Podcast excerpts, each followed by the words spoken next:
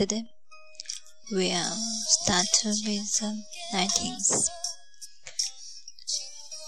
Here's what's strange, though. I haven't seemed to be able to any yoga since getting to Rome.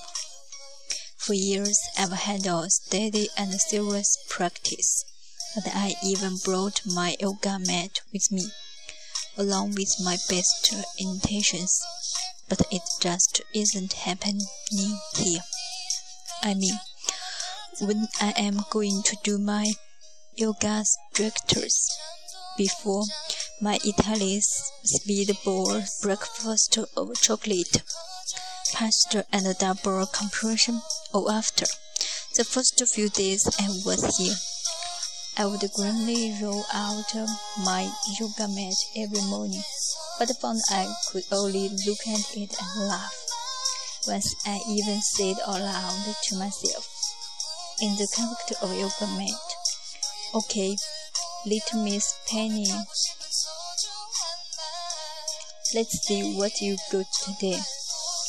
First, um, I stepped the yoga mat away in the bottom of my suitcase, never to be unrolled again. It would turn out here India.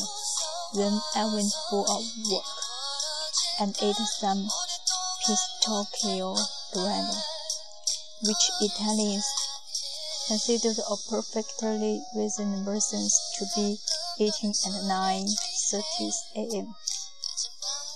And I frankly could not agree with them more. The culture of Rome just doesn't match the culture of yoga, not as far as I can see.